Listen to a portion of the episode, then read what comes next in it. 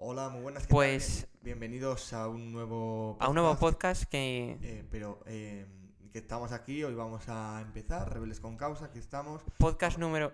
Pero vamos a ver, Samuel, ¿pero qué pasa? ¿Que no tienes respeto ni nada? Lo siento mucho, me he equivocado, no volverá a No ocurrir. volverá a ocurrir. Ojalá dijera eso todo el mundo porque hemos hablado de que la sociedad hoy en día le hemos puesto muchos nombres, pero un nombre que la podríamos poner también es la sociedad del sin respeto O la sociedad irrespetuosa. o la sociedad maleducada. Bueno, no vamos a discutir del nombre, vamos, a Vamos a empezar. verlo.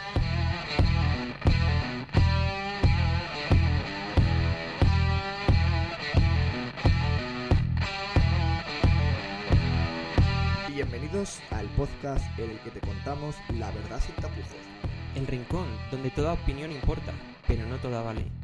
donde la razón y emoción no son polos opuestos, Donde ser rebeldes significa ser responsables.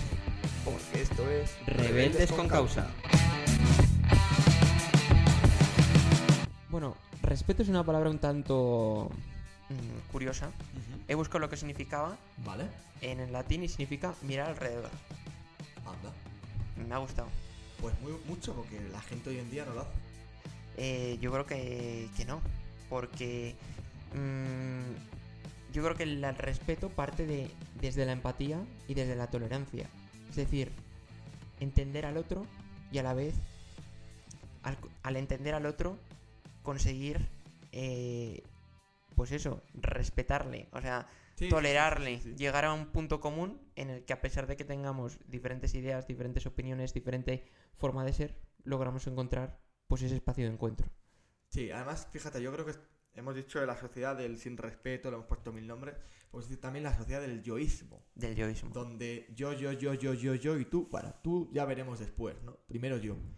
Y es muy triste, ¿no? Y eso habla del poco respeto y de la poca mirada que hay al que tengo al lado, ¿no? La burbuja. Quien se mira al ombligo nunca va a poder empatizar con el otro. Sí, sí, sí, sí. Y fíjate, lo hemos nombrado más una vez en un podcast, pero por eso le hemos decidido dar un, un podcast solo para que sea el protagonista, al respeto. Y es que hemos hablado muchas veces de que sin respeto es muy difícil poder hacer nada, ¿no? Es una de las bases, yo creo, de cualquier relación, de cualquier sociedad y de cualquier intento de, de- de éxito de algo. Sí. Desde lo que dices tú, desde el mini mundo, nuestras pequeñas relaciones del día a día, hasta, eh, pues eso, hablar de sociedades. Sí. Sin ley no hay democracia, se oía también se ha oído mucho en estos días, pues esa, esa comparativa también nos dice, nos dice mucho. Primero hay que respetar las normas de todos para conseguir la convivencia. Pues sí, pues sí, pues sí. Es, está claro que cada vez menos gente tiene respeto, pero la gente es consciente de ello. Mm, quizá no. Quizá no. Porque lo que dices tú, vivimos muy pendientes de nuestro día a día. Sí. De lo que hacemos nosotros. Y no somos muchas veces. El día a día te come. Y me incluyo yo. Muchas veces no te das cuenta de lo que tienes alrededor. Sí, Y- cuesta, cuesta, cuesta. Y a veces tus creencias personales que llevas desarrollando y están arraigadas desde mucho, te hacen cometer relación, vamos, reacciones que son en cierto modo inconscientes ante ciertos estímulos que muchas veces no eres capaz de controlar y que hacen desatar lo peor de ti Sí. y perder el respeto hacia la otra persona. Y, y quizás son cosas que sean inconscientes y, y cosas que has olvidado y que verdaderamente no, no te has dado cuenta hasta ese momento. Pero en ese momento, por lo que sea, explotan y... No, no, no, no. eh, Sí, sí, sí. Además, podemos decir que el respeto es uno de los valores fundamentales, ¿no? Ya lo hemos dicho, de la sociedad para que funcione. Y a diferencia de otros valores, quizás, fíjate, el respeto no hay que educarlo, sino que se percibe ya a, a base de lo que has dicho, ¿no? De que se supone que es algo innato que simplemente mirándole al lado ya el respeto lo tienes. discrepo. Yo creo No, que eh, sí que hay que educarlo. Y que los padres a sus hijos, desde el primer momento, tendrían que enseñarles a, a respetar. Y aunque sea algo, eso, intrínseco, pero los niños toman el modelo de sus padres. Sí. Entonces, yo creo que muchas veces, aunque pensemos que los niños son tontos y que no se enteran, los niños No están son, tomando, no lo son, no lo son. tomando sus modelos desde ese primer momento. Y entonces, mm, los padres yo creo que desde la educación tienen que enseñar a su hijo que hay unas normas que no se pueden propasar. Y con perdón, muchos niños están mal criados hoy en día, Demasiados. demasiados. Sí, sí, sí, sí. y, y por otra parte, tampoco creo que haya que obligar a los niños a vivir una dictadura paternal. No, o sea, en la que tampoco, hacer tampoco. lo que, dice, lo que digo Que yo también y hay ya está. muchos así. Que también hay muchos así, o sea... Qué bonita suena la teoría, querido Samuel. ¿Te pensabas tú que hablando de educación iba yo a criticar algo de esto? Es- mm, Has dado en, el cla- en la clave, ¿no? Que es para que haya respeto en los niños, ¿no? Que son el futuro de, de- de la sociedad, los padres tienen que enseñarles. Pero si los padres no tienen respeto, ¿qué respeto van a enseñar a sus hijos? Ninguno. Ahí está el problema. Y, y yo lo que veo es que, ojo, los padres de hoy en día, nuestros queridos padres, que bueno, en nuestro caso sí que tienen respeto, creo, Sí. eh, han perdido el respeto que sí que tenían en un pasado. Quizás por una autoridad, quizás por esa burbuja que se ha ido creando y en la que ya los niños nacen, pero es verdad que nosotros y sobre todo generaciones anteriores no somos una burbuja que tenían al principio. Es una burbuja que ha ido creciendo alrededor de ellos, ¿no? Por ejemplo, para ti, profesor, Hmm. antes siempre hablaban... Nosotros lo hemos vivido, yo creo que también. Sí, Pero antes eh, nosotros teníamos miedo del profesor.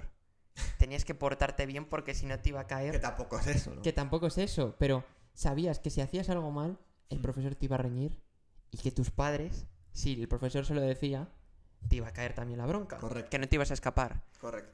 ¿Qué pasa? Ahora es al revés. El profesor tiene miedo del alumno, de qué le va a decir, como qué represalias puede tener eso en los padres. Y cuando hay unas visitas de padres, los profesores, eso, os tenéis que comedir. Ah, comedir yo en conozco casos de profesores que lo pasan mal en reuniones de familias, Por eh, eso. tutorías con padres.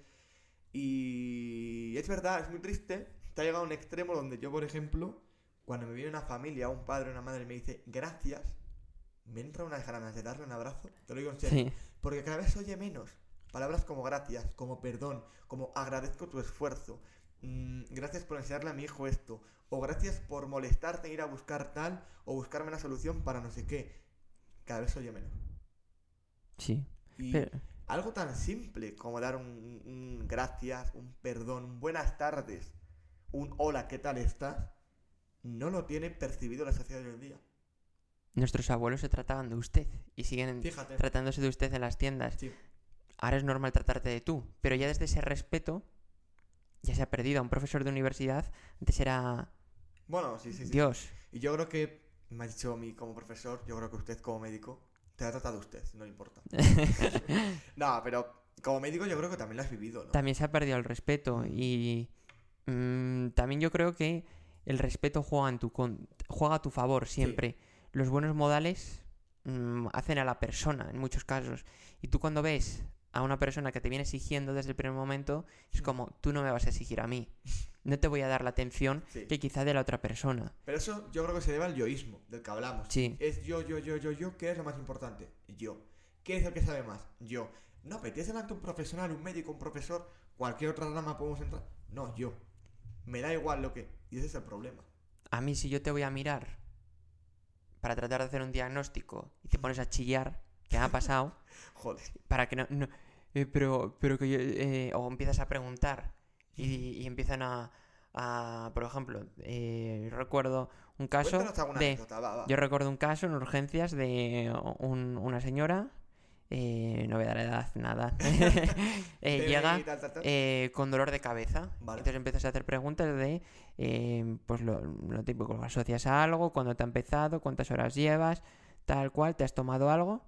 Bueno, llega un momento en el que se, se pone eh, borde y empieza, eh, pero ¿queréis dejar de preguntar? Tenéis que hacer algo. Entonces, ya desde ese momento, o empiezas a explorar a una paciente y te empieza a, a pegar mm, coces, vamos a decirlo así.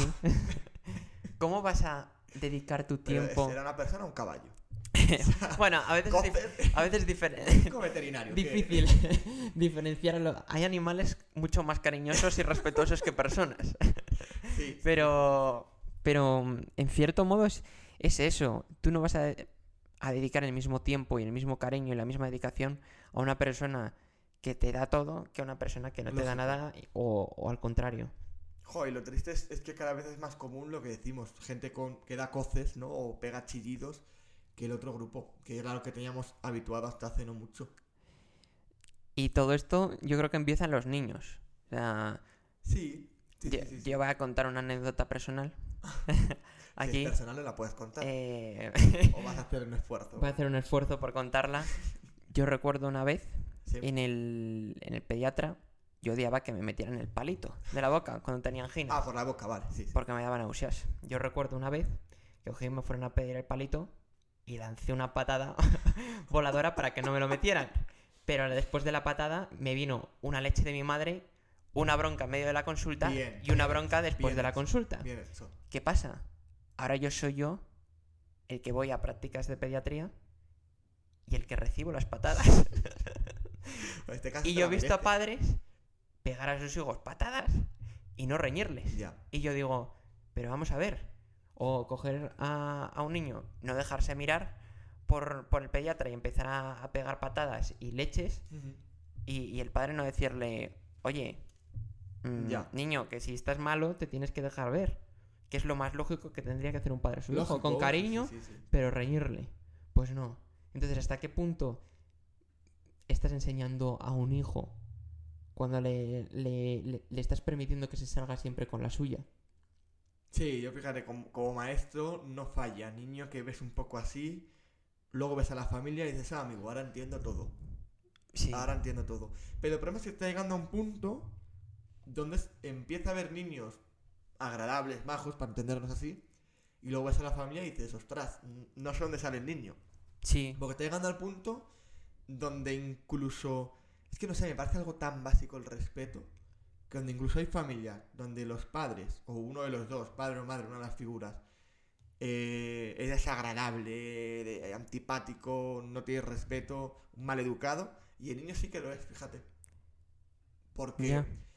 también es un trabajo que yo creo que a la vez se está intentando hacer más en las escuelas, que se supone que es mm, una noción básica educativa que se tiene que dar en casa, no se tiene que llevar a las escuelas, o sea, al colegio hay que venir enseñado, Sí. con todo el respeto. Y nunca mejor dicho, ¿no? Con todo el respeto.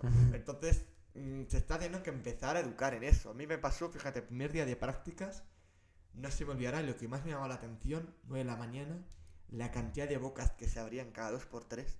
y ahí nadie se tapaba la mano. La mano, es que es O algo... sea, veía el esófago de, uno vi hasta lo que había desayunado, imagínate. Pero es verdad, digo, sexto de primaria, ¿eh? No estoy hablando de un niño de 6 años. Mm, No sé tú, pero eso yo no, no creo que nos lo hubieran permitido o que nos hubiéramos atrevido a hacerlo. Es que Pero no yo recuerdo taparme cuando me estaba durmiendo. y- yo, muchas actitudes que ves común en los niños en una clase, yo las veía en el típico niño malo, vamos a decirlo Sí. así, que había en todas las clases y que siempre se llevaba el toque de atenciones. Jo, fulanito, no vuelvas a hacer esto, tal, no sé qué, de verdad no te enseñan educación en tu casa, tal, típicas frases, ¿no? Pero es que ahora se ve en casi todos los niños.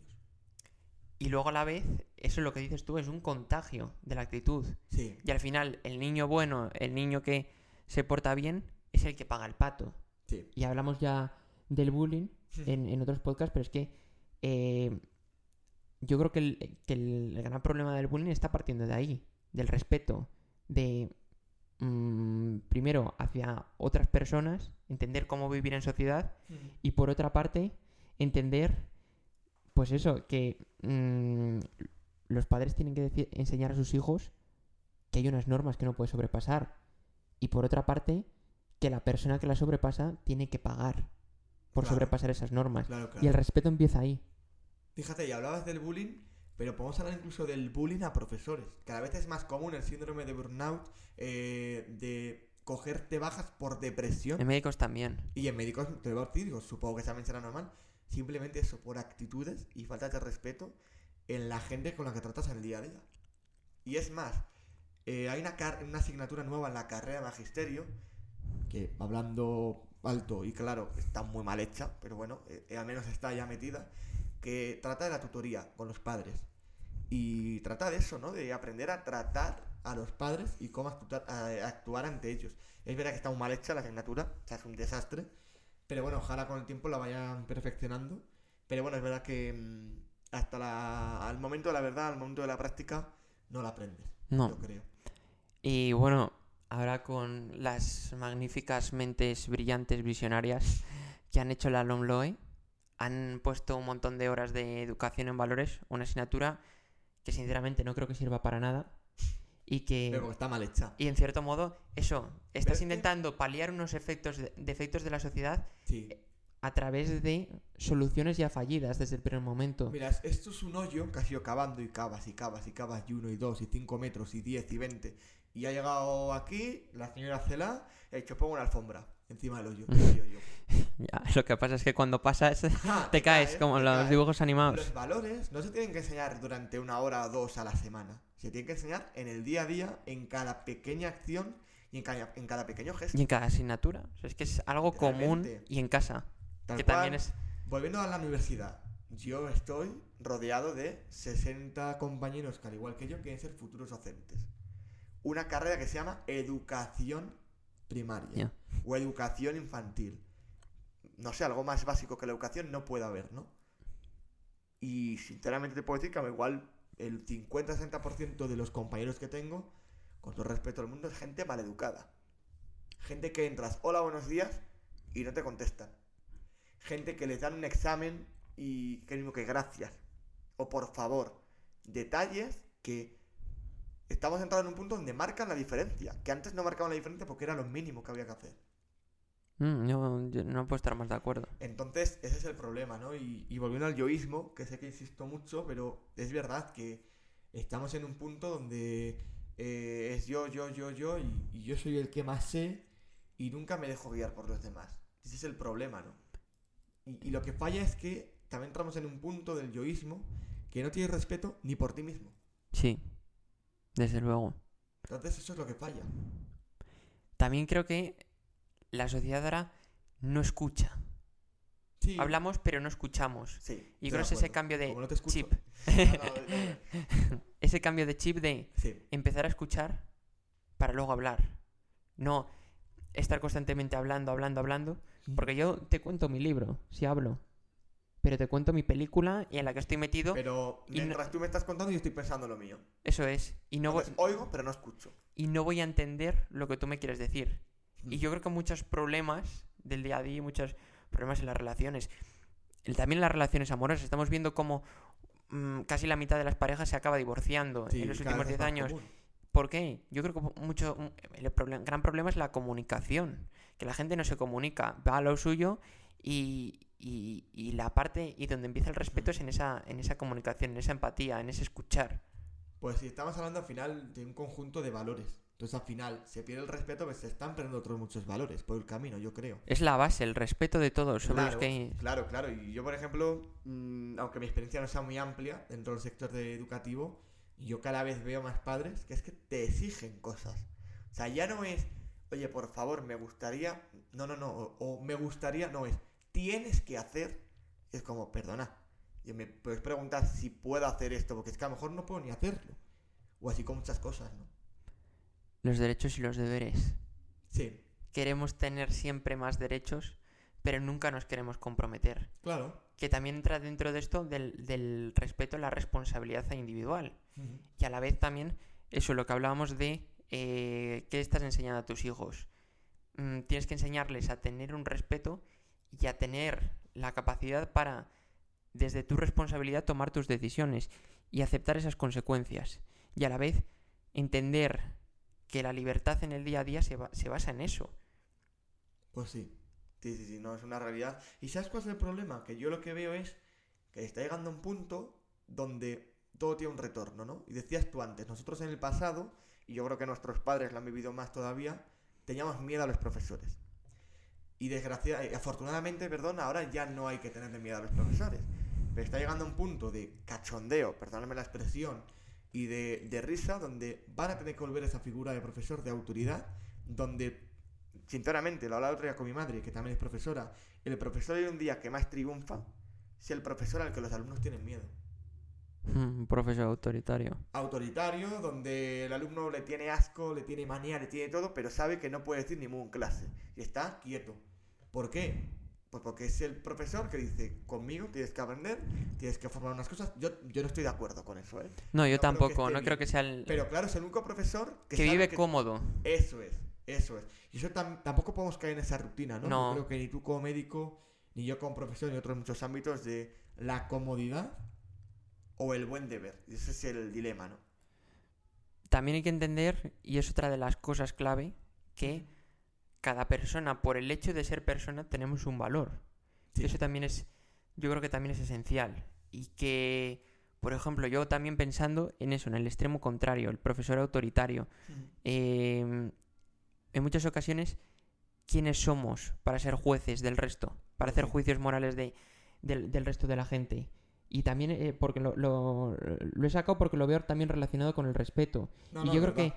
Que el respeto también nace de eso, de encontrar el valor intrínseco que tiene cada, cada persona. Y, y en eso se va, tiene que basar la, la educación. Quizá Sí. yo no soy tan bueno en el deporte, pero soy más bueno en matemáticas. O quizá yo sea Claro, un eso es, patán en es, lengua, eso es. pero yo sé, soy muy bueno en biología. Entonces, cada persona tenemos un valor y por el hecho de ser personas, hasta el más capullo del mundo, vamos a decirlo así, Sí. tiene, tiene, al- tiene algo bueno. Y entonces hay que saber, tam- también eso sirve para reconducir a las personas. Desde el primer momento, un padre malo, un- una madre mala, un docente malo puede arruinar la vida de un niño. Y sin embargo, si hubiera estado en otro entorno familiar o en otro entorno ambiental, podrían haber conseguido pues algo grande de ese niño. Entonces, mm, yo creo que ahí está la, la responsabilidad, sobre todo vuestra, de los docentes, de saber la tenemos, encontrar La tenemos, la tenemos. Y, lo bonito. y yo fíjate, yo, Lo- porque esto lo reflexiono día a día, porque lo ves día a día, te vas a tu casa disgustado diciendo, jolín, es que te has molestado a lo mejor dos horas en hacer una cosa para que una familia esté contenta y es que no, no es que no te hayan dado las gracias, es que casi ni te han mirado. Y, y claro, la primera vez te llevas un disgusto, la segunda vez te preocupa, la tercera vez ya te ríes, ¿no? Te lo tomas Sí, pero tampoco podemos dejarlo pasar, ¿no? Y yo en esa búsqueda pensando de qué solución podemos tener a esto, ¿no? Porque ya no hace falta solo una educación, porque si yo he educado a tu, a tu hijo para que tenga un respeto, además otros muchos valores, pero llega a casa y no hay ese respeto, lo va a perder. Entonces, la única solución que queda es tragar, tragar y tragar, y aguantar y aguantar y aguantar, siempre con una sonrisa y teniendo todo el respeto del mundo que a ti no te tiene. Eso, Entonces- tratar de ser tú Sí. lo que no quieres que te hagan. Tal cual, ¿no? Pero al final es, es eso. Y yo sí que lo he notado con familias que a lo mejor de primeras las ves venir de lejos. Porque las Sí. ves de lejos viene así a pasos agigantados, moviendo así los brazos. Los brazos. a ver qué me cuenta esta. Que mi hija pierde la sudadera. Y yo, ¿qué culpa tendré? No sé. Bueno, pues así te puedo contar mil historias. Y en Merdia no te dice nada. Bueno, vamos a buscar una solución, lo siento mucho, tal, no sé qué. Te agradezco que hayas venido. Además, incluso ser meloso, de decir, qué pesado Sí. de lo majo que eres. Bueno, pues el segundo día a lo mejor ya te suelta un gracias. Aunque sea así rápido, gracias. Poco a poco, ¿no? A ver, mucha paciencia. Otra cosa no, pero paciencia hay que tener a, a grandes cantidades. Y está claro que, mm, que una cosa no quita la otra, ¿no? Porque los padres, o en este caso cualquier persona, está en su derecho de quejarse. Está claro. Pero bueno, yo creo que mm, lo que está claro es que hay que ser rebeldes, con respeto y con causa, ¿no? Sí. Y, Pero hay que bueno, ser rebeldes. Que también es el claro. otro extremo del respeto. De llegar al punto en el que el exceso de respeto Sí. te convierta en un ser.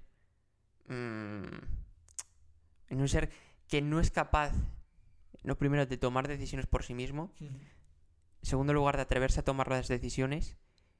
Y, en, y también, cuando alguien ve una injusticia, el exceso de respeto puede hacer que no se oponga a eso. Y aquí yo creo que es donde viene la rebeldía. Desde el respeto, sin la violencia, sin... Pues eso, desde la- unos argumentos y teniendo en cuenta a la otra persona, yo creo que siempre uno tiene que tratar, pues eso, de tener su hueco en el mundo y de tratar de aportar su visión. Y ojalá, ojalá poco a poco lo consigamos y tengamos un mundo con mucho más valores, con mucho más respeto. Que no hace falta volver a lo de los pasados, ¿no? Pero donde volvamos a tener un respeto justo y merecido para todos, que todos nos lo merecemos. Eh, porque te, Porque incluso el irrespetuoso merece que le tengan que respeto. se le respete por ese valor que lleva intrínseco cada persona y que habría que conseguir pues pues encontrar y sacar en nuestro día a día. Eso.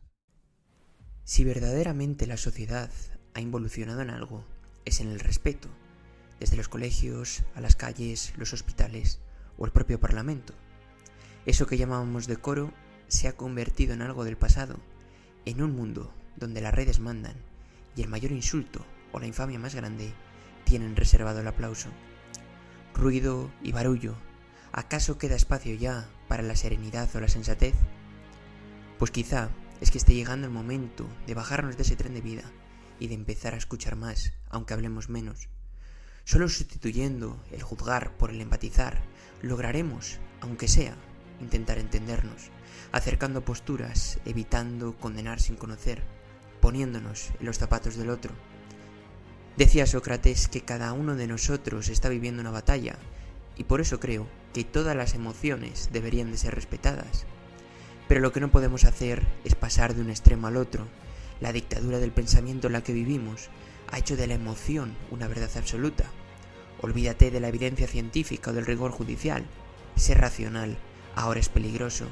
Ya no se puede decir lo que se piensa, hay que ocultarlo, por si esa verdad hace daño a uno de esos seres ofendiditos, eternos adolescentes, con la piel muy fina, para aceptar la realidad, pero que a través de identidades anónimas pueden insultar a diestro y siniestro.